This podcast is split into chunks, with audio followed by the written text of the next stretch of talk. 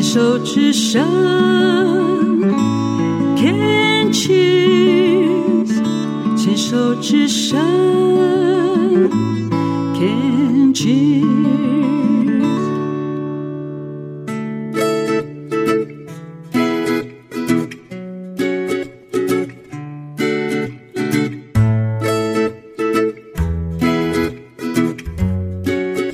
牵手之声，暖暖新世界，我是 Sunny，欢迎继续收听节目第二个单元浅谈英语二三事。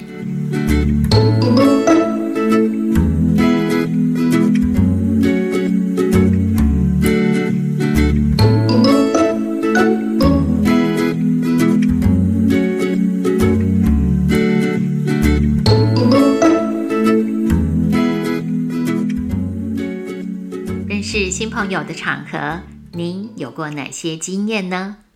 自我介绍时，职业你是做什么的，总是跟在名字之后，成为大家认识你的途径之一。印象中，每一次当我说出“老师”这两个字，新朋友通常会好奇继续问我是教什么的。在我回答英文之后，原本彼此陌生的气氛，常常会在瞬间变得有些起伏跳动。似乎英文这两个字可以搅动好多人的心情。有趣的观察是，有些人会不说话，默默移动到对他们而言安全一点的地方，你就会知道，一定有他们的故事在内心发酵着，才会让他们选择离开现场。也有一些朋友是立刻展现笑颜，分享他们读书时英文老师有多棒。我也会很愉快地接受他们这个连结，为他们开心。毕竟拥有一个会让我们愿意记得的师长，是一件有福气、值得感谢的事情。但是好多次的经验是，完全陌生的新朋友，居然悠悠打开话匣子，怅然说出内心长久的痛，包括学不会英文这件事带给他们的挫败感。跟许多发生过的不愉快回忆，学生时期有可能已经离他们的现在很遥远了，但是一想起来，仿如昨日般的新鲜。那时好像也说不出“时间是最好的良药”这句话，因为即使经过一二十年，甚至是更长的年头了，他们并没有释怀，并没有忘记曾经的失望跟自卑。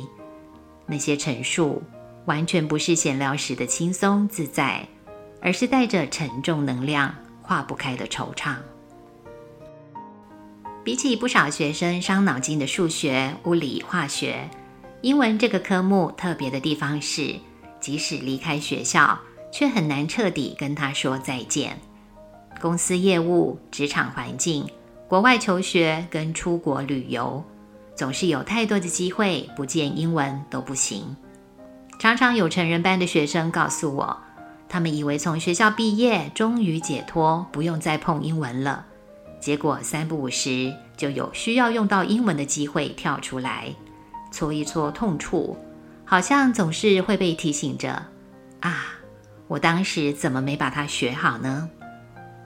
我也经常听到许多家长沮丧地告诉我。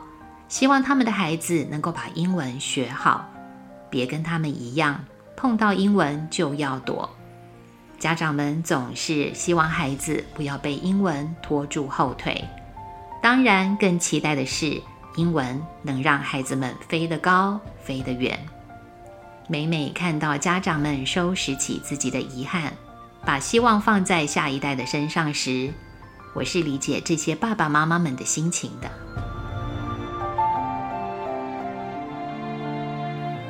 的确，相较于学校其他科目，跟英文相关的故事好像真的多了些。也可能是自己一直在这个领域工作，听到的当然都是关于他的事。又因为自己教过的年龄层从六岁到六十岁都有，让我接触到的故事增添了更多的丰富性。每次回想起来，都是既感谢又感动。非常珍惜自己跟学生们、家长们的相遇。每一位学生身上都有故事，跟每一个故事相关的有学生本人、学生的家长、学生学校的老师，还有学生过往补习的老师们。因为接手的学生可能在我之前已经游历各大补习班了，当然在我接手之后就有我的角色了。所以我面对的其实常常不只是学生本人而已。这个孩子对英文的好恶观感，交织了他周遭环境跟支持系统，以及他过去跟英文相关，甚至是跟英文无关的种种经验。就算是同一个家庭的兄弟姐妹，也是各有各的经验和历程。以学生来说，有的孩子学得快。有的孩子需要多一点的时间，有些人模仿声音比较费力，但是在学习文法结构时轻松掌握重点。有的学生则是学习没问题，但在写作时得多练习如何表达自己的观点。也曾经出现过学生无心上课，原来是敏锐的孩子观察到家中父母亲的关系不稳定。或者是父亲的工厂营运出现问题了，或者是孩子并不讨厌学习，但却厌恶被亲戚拿来做比较。也有一些孩子因为以前的学习经验超不舒服，而对英文保持距离。像是曾经被羞辱过、被嘲笑过的孩子，要再度敞开心，都是相当不容易的事情。好多学生家长。被亲戚朋友介绍，请我解决他们孩子学习英文的问题时，你会惊讶的发现，不少才小学五年级、六年级的孩子，不断用厌恶英文的眼神，诉说着他们曾经在英文学习这条路受过多少的伤。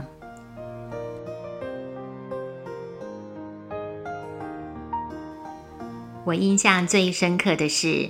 有位父亲请我帮他看看小儿子的学习状况。电话中，这位爸爸没有告诉我的是，这个孩子根本不想来。后来，他还是不情愿的被父亲半推半就拖进我的教室。在开场不到十分钟，我就尴尬的目睹这对父子在我面前快要吵起来了。男孩流着泪。不愿意屈服，大声告诉他的父亲：“我不想要再学任何英文了。”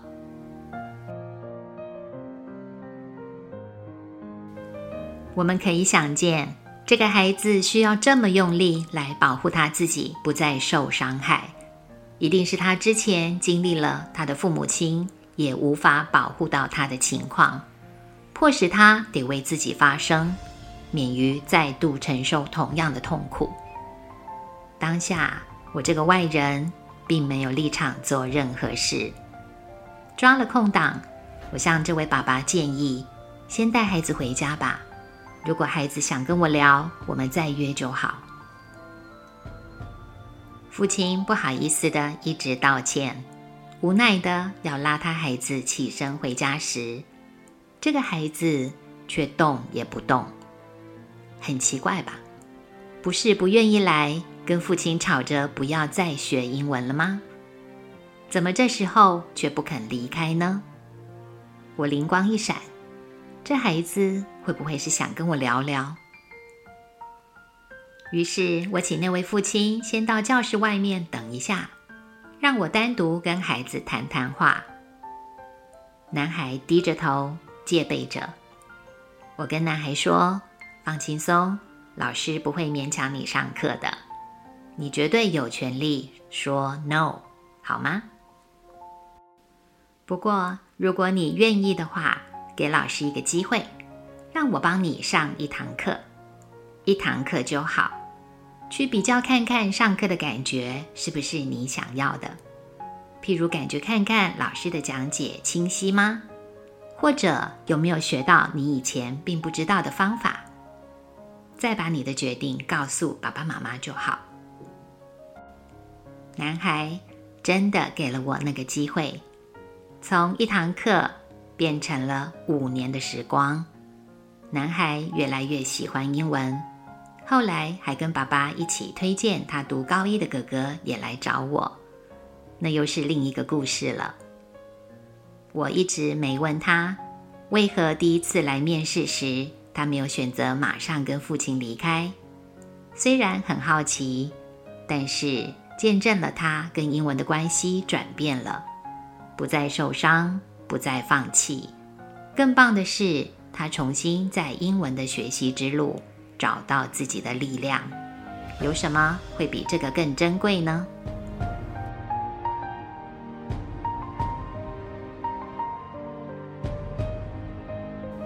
当过学生的我们都知道，上课这件事并不是老师愿意开口，学生们就会想要听的。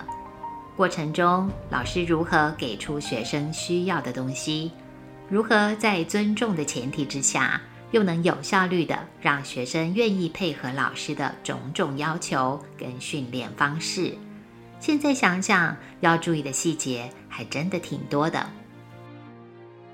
陪伴无数的孩子从小学到高中，一路上有家长的信赖支持，有学生的接纳跟信任，善缘的效应更是一路在我的生活跟工作生涯带来恩典。最开心的是。完成我的任务，欢庆祝福这些孩子们展翅高飞，迎向属于他们自己的人生。